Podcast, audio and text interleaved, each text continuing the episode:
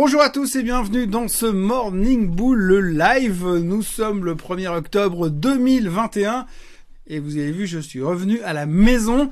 J'ai remis mes euh, tenues euh, chaudes, mais là j'ai une justification parce qu'il fait vraiment un temps pourri aujourd'hui.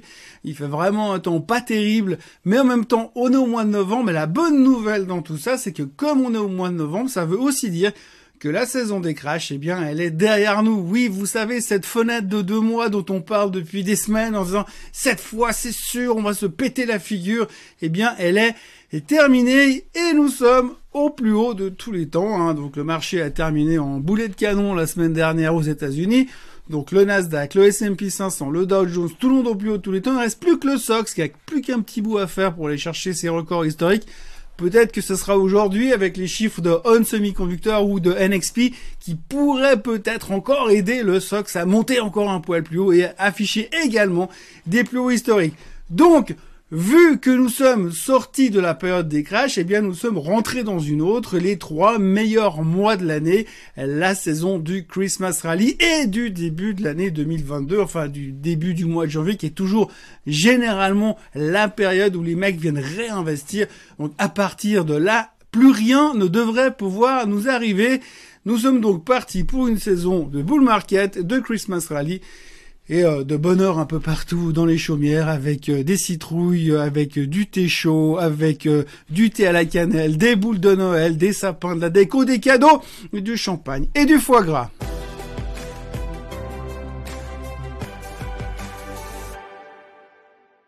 Donc oui, je m'emballe un peu, mais comme on sort d'une période où on était sûr qu'on allait tous mourir, et eh ben des fois il faut le célébrer un tout petit peu. En plus on est lundi, en plus il fait moche. J'essaye d'insuffler un peu de dynamique et de joie et de bonheur en ce lundi matin pluvieux, pourri, dégueulasse. Alors, globalement, tout le monde est plutôt enthousiaste. Hein. Tous les chiffres sont ouverts, tous les chiffres trimestriels se passent relativement bien, même les chiffres d'Apple et d'Amazon qui, je vous le rappelle, jeudi dernier étaient complètement pourris, eh bien on s'en sort pas si mal. Hein. Quand vous regardez un petit peu la clôture de vendredi soir sur ces deux euh, big names, eh bien finalement ils s'en sortent pas trop mal. Euh, même Facebook s'en sort euh, pas trop mal avec son nouveau métaverse. Alors donc tout le monde est content de cette nouveauté. Il y a plein de trucs qui sont sortis partout pour dire méta gueule, méta cagoule, enfin on connaît l'histoire. Enfin Enfin, globalement, tout le monde est plutôt content sur ce qui s'est passé sur Metaverse. Tout le monde est plutôt pas trop inquiet sur ce qui s'est passé sur Amazon et sur Apple, sachant que forcément la problématique de ces deux sociétés vont se régler probablement dans les mois qui viennent avec la réouverture des chaînes d'approvisionnement. Et puis comme euh, les guignols du G20, on en parlait tout le week-end, de l'amélioration des chaînes d'approvisionnement, eh ben on peut leur faire confiance. Hein. On sait que ça va très bien se passer. Donc voilà, en gros, tout va bien. Alors il y a juste une seule chose qu'il faudra quand même retenir dans tout ça et que je suis obligé de dire, c'est que si on regarde, vous savez, toutes ces grandes citations, à Sell in May and Go Away, euh, si le mois de janvier est bon, le reste de l'année sera bon, si le mois de janvier est mauvais, le reste de l'année sera mauvais, eh bien tout ce genre de citations, cette année, ça n'a pas du tout fonctionné, hein, tout comme la saison des crashs n'a pas fonctionné. Donc tous les trucs un peu classiques qui fonctionne et qu'on se dit à chaque fois c'est comme ça qu'on peut investir. Donc on va vendre en mai en attendant que ça baisse pour racheter plus tard. Euh, on va vendre au mois de d'août parce que ça va baisser en septembre et en octobre et puis on rachètera plus tard. Eh bien cette année ça n'a pas fonctionné. Alors oui c'est vrai que si vous avez vendu le 1er septembre et racheté le 30 septembre vous avez été géniaux. Ça c'est exceptionnel. Mais comme on s'attendait à un crash c'est pas sûr que tout le monde l'ait fait. Néanmoins la thématique du moment c'est effectivement que tous ces on dit n'ont pas fonctionné donc la question qu'on peut quand même juste se poser en ce lundi matin pluvieux, c'est de savoir si cette fois le Christmas Rally et s'il ne fonctionnait pas. Bon, je vais donc pas commencer cette semaine à vous mettre des trucs un peu berriches dans la tête, mais néanmoins il faut quand même garder ça à l'esprit parce que si on dit oui le Christmas Rally ça marche à chaque fois, ça marche pas à chaque fois, comme le Sell in May and Go Away ne marche pas à chaque fois. Donc euh, il faut pas non plus croire que c'est un coup sûr. Hein.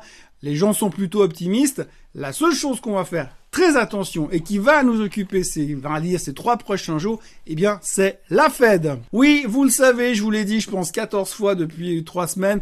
Euh, entre le 2 et le 3 novembre, la Fed va se réunir et le 3 novembre au soir, à savoir mercredi soir, Jérôme Powell va parler pour nous dire ce qu'il va réellement faire au niveau du tapering. Il faut savoir que par rapport à ce qu'il nous a dit ces dernières semaines et ces derniers mois, le tapering est quasiment chose acquise. On sait qu'on va l'avoir. La question c'est on ne sait pas à quelle sauce et quelle sera la date exacte de démarrage de ce ralentissement des achats obligataires, de ce Premier move en direction du démerdez-vous tout seul, apprenez à marcher tout seul, débrouillez-vous sans la Fed. Parce que pour l'instant, on est soutenu, on va dire artificiellement depuis deux ans, enfin même depuis dix ans, je dirais, ou douze ans. Mais là, vraiment, on était à fond dedans entre les taux et le tapering. Et là, on se dit, hum, alors là, c'est le premier truc où on nous enlève un petit peu euh, le tapis sous les pieds. Alors c'est pas une nouveauté, hein, puisqu'on en parle depuis des semaines et des mois, et par rapport à toutes les indications que Monsieur Powell nous a déjà dit, que la Fed nous a déjà communiqué, que les multiples présidents de la Fed ont déjà fait signaler dans le marché, eh bien on sait qu'on va avoir un tapering. La question c'est à quelle sauce et quoi, quand, comment. Donc la nouvelle est déjà plus ou moins dans les prix. On attend la confirmation de ce qu'il va nous dire mercredi soir. Mais souvenez-vous quand même une chose, c'est qu'à chaque fois qu'on a des, des, communications de la Fed, les gens vont regarder les tout petits caractères en bas et les mots qui auraient pu être interchangés. Et ces mots pourraient nous créer un petit peu de volatilité. Allez savoir. Donc pour l'instant, on n'en sait pas grand-chose, mais on attend un petit peu plus d'informations au niveau de la Fed. C'est vraiment la grosse préoccupation du matin, du moment et de la semaine. Enfin, jusqu'au milieu de la semaine, parce qu'après on aura encore les chiffres de l'emploi vendredi, et puis dans le courant de la semaine, bien sûr, on continue avec les chiffres trimestriels, on aura plein de pharmaceutiques, surtout les pharma qui sont euh, occupés au niveau du Covid, et on, va voir combien et combien ils se sont engraissés ces derniers mois. Mais globalement, la thématique du moment, c'est la Fed, l'inflation, la Fed et l'inflation, et le tapering, bien sûr, qui va nous tomber dessus à partir de mercredi soir. Petit détour par les cryptos très rapidement. On a vu que le Bitcoin a de la peine à se décaler, à se décoller de ce niveau des 60 000 dollars. Pour l'instant, il tourne autour, il passe en dessous, il passe en dessus. On voit quand même qu'il y a pas mal d'intérêt et qu'il y a quand même pas mal de gens qui pensent qu'à 60 000 dollars, c'est une bonne opportunité. On notera que l'Ether a cassé les plus hauts de tous les temps et que maintenant il se replie pour revenir sur la ligne de cassure qu'elle avait faite à l'époque. Donc c'est plutôt pas mal pour dire on fait un pullback et on repart à l'assaut des plus hauts. On a deux, trois autres crypto-monnaies qui sont en train de se réveiller aussi dans tous les coins. On voit pas mal de, de cassures à droite à gauche. On voit toujours beaucoup, beaucoup d'intérêt au niveau des cryptos. Ça devient euh, une grosse thématique. D'ailleurs, si on lit un petit peu les sites spécialisés, eh bien oui, parce que je me renseigne un peu de temps en temps, eh bien on voit quand même que ce mois devrait être un mois assez spectaculaire euh, pour le secteur. Donc, euh, affaire à suivre, mais c'est des choses qu'on risque d'aborder régulièrement et de faire les comptes et de pousser, de spéculer encore beaucoup. Donc probablement qu'on aura encore beaucoup, beaucoup de choses à raconter sur la crypto ces prochains mois. Ça a l'air de bouger pas mal en ce moment. Techniquement, on est en train de consolider et peut-être que le prochain mouvement, eh bien, ce sera effectivement ce mouvement euh, champagne et cotillon en direction euh, des 100 000 dollars pour le Bitcoin à la fin de l'année. Alors comme la semaine dernière j'étais en vacances, j'ai pas répondu à vos questions. Euh, là j'en ai quelques-unes à répondre, donc je vais faire un petit peu le, bilan sur tout ça. Alors j'ai déjà un monsieur qui me pose la question suivante. Bonjour Thomas, si je comprends bien, Trump a un produit qui se négocie dans les coulisses dont le public n'a pas accès, ou y a-t-il un moyen? Comment se met une pareille organisation pour créer une, sorte de bourse réservée à des, des privilégiés? Euh, non, non, je crois qu'il n'y a pas de, s'il n'y a pas de privilèges, il y a toujours des privilèges, c'est clair. Mais quand on parlait de l'histoire de Trump la semaine dernière, c'était sur son SPAC. Il a créé un SPAC qui s'appelle le DWAC, qui est un véhicule qui est destiné à créer son réseau social, une qui vaudra à terme, qui, qui vaudra en fait, euh, qui sera utilisé à terme comme véhicule pour créer l'action finale euh, de son réseau euh, social, qui s'appellera Truth Social. Euh, donc globalement, il n'y a rien de surprenant. Un SPAC, c'est un truc qu'on connaît. Donc vous achetez une coquille vide cette coquille vide, dedans vous injectez de l'argent. En injectant de l'argent dedans, cet argent est destiné à créer une boîte ou à racheter autre chose derrière. Et une fois que tout est fait, eh bien on package le tout, on fusionne les entités et on crée une nouvelle société qui est convertie globalement en action. Donc c'est pas du tout quelque chose qui est réservé à des privilégiés. Le DWAC se traite en bourse, c'est complètement débile en termes de volatilité, mais il se traite et vous pouvez y aller et mettre les doigts dedans si vous avez envie même si c'est très très risqué. Donc ça, ça existe et c'est pas du tout une bourse de privilégiés. Après, il est vrai que ceux qui étaient mieux informés que tout le monde et qui ont pu acheter du DWAC quand il valait encore 9 dollars, quand c'est monté à 190, eh ben ils étaient les rois du monde. Et ça, il y a toujours et il y aura toujours dans ce monde des gens qui sont plus égaux que les autres. Mais autrement, aujourd'hui pour aujourd'hui, Monsieur Trump n'est pas n'a pas un, véhicule qui est traité hors bourse réservé à une élite. Il est traité en bourse et tout le monde peut y accéder. Par contre, effectivement, c'est très dangereux. Question suivante, j'ai quelqu'un qui me revient sur euh, la, forte baisse de Swisscom lors de l'annonce des résultats l'autre jour. Il m'explique la chose suivante. À l'ouverture de la bourse suisse, l'action de Swisscom a été malmenée suite à une mauvaise nouvelle. Euh, le chute des cours et l'action qui appartient au SMI baisse en quelques minutes d'environ 6%. Je reçois alors le message Stop Trading Estimate 516,40. Question, quand est-ce que le SIX décide de suspendre une cotation Suite à une chute des prix seulement? Seulement si l'action est dans le SMI Quel est le pourcentage de baisse qui déclenche une suspension de la cotation?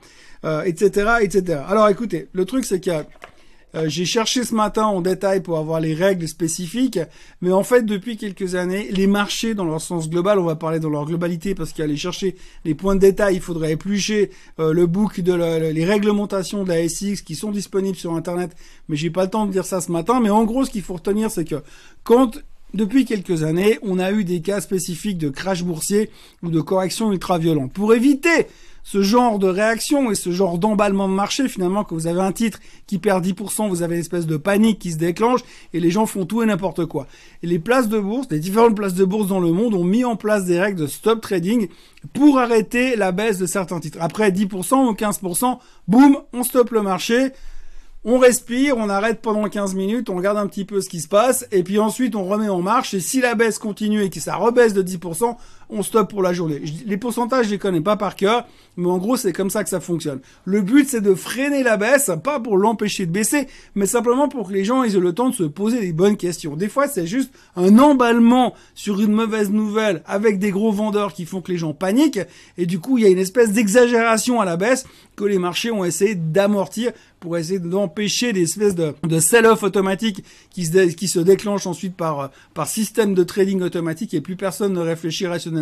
Donc dans le but d'éviter ce genre de choses, eh bien ils ont mis des règles en place. Quand un titre, un blue chips perd 10% à l'ouverture, eh bien par exemple, si on atteint un tel niveau après le prix de clôture, eh bien on, on prend de ce prix de clôture comme référence, on prend 10% et puis on dit bah là on stoppe pendant 15 minutes. Et puis une fois que c'est stoppé, les choses se calment, on regarde un petit peu comment ça traite et là on prend un nouveau prix de référence pour voir si on peut on doit restopper plus bas pour essayer de gérer la baisse, qu'elle soit pas trop exagérée par rapport à la réalité fondamentale de la société, puisque des fois on est un petit peu trop épidermique et on réagit un petit peu comme des bœufs dans tous les sens. Donc par rapport à ça, eh bien on essaye de gérer les stop trading et on a mis ça en place. Alors sur certains titres il y en a pas, sur les dérivés il y en a pas, mais sur les gros titres il y en a, même sur certains indices ça existe. Donc il n'y a pas une réponse globale par rapport à un type de titre, il y a des règles de trading qui sont mises en place. Il y a aussi des règles de trading qui sont aussi mises en place des fois entre deux prix. Si par exemple vous avez 515 euh, payés puis que le prochain prix payé c'est 412, là le marché n'accepte pas, il stoppe parce qu'il y a un trop gros écart entre les deux prix. Donc là aussi, il y a des systèmes de freinage, on va dire, pour empêcher de se fracasser contre le mur bêtement pour des raisons des fois qui sont un tout petit peu injustifiées. Alors pour trouver les règles de stop trading, je les ai pas sous la main. J'ai cherché ce matin, mais j'ai pas eu le temps de trouver les détails des règlements du SIX, mais ils sont disponibles sur le net. Donc là, vous pouvez les chercher sur le site SIX euh, en Suisse et ils vous donneront à un endroit toutes les règles de stop trading, comment ils les appliquent, sachant toujours que le le SIX a le droit de dire oui mais là ça joue pas, on stoppe. Ils ont le droit de passer par-dessus toutes les règles pour dire faire le gendarme finalement et de freiner ce genre de choses pour éviter des catastrophes. Voilà, donc aujourd'hui, comme je vous le disais, eh bien, on va se concentrer sur la fête qui va se réunir entre demain et mercredi, mais qui ne parlera pas avant mercredi. On parle beaucoup, beaucoup de l'inflation en ce moment, parce qu'effectivement, il y a pas mal d'experts qui ont parlé ce week-end et ces derniers jours en disant attention, l'inflation arrive. Donc ça va être un gros thème du moment. Donc pendant ces deux, trois jours, on va se concentrer comme d'habitude sur euh, l'inflation et sur la fête qui va arriver. On va continuer aussi avec les trimestriels, puisqu'on sait qu'aujourd'hui, on a pas mal de boîtes de semi-conducteurs, de pétrolières qui, qui vont publier. À partir de demain, il y aura aussi beaucoup de pharma. On aura droit à Pfizer et Moderna pour voir un peu comment ça se passe au niveau des vaccins. Et puis euh, pour la suite, eh bien, on va continuer concentrer sur euh, la Fed et je vous en reparlerai demain et je vous en reparlerai mercredi matin.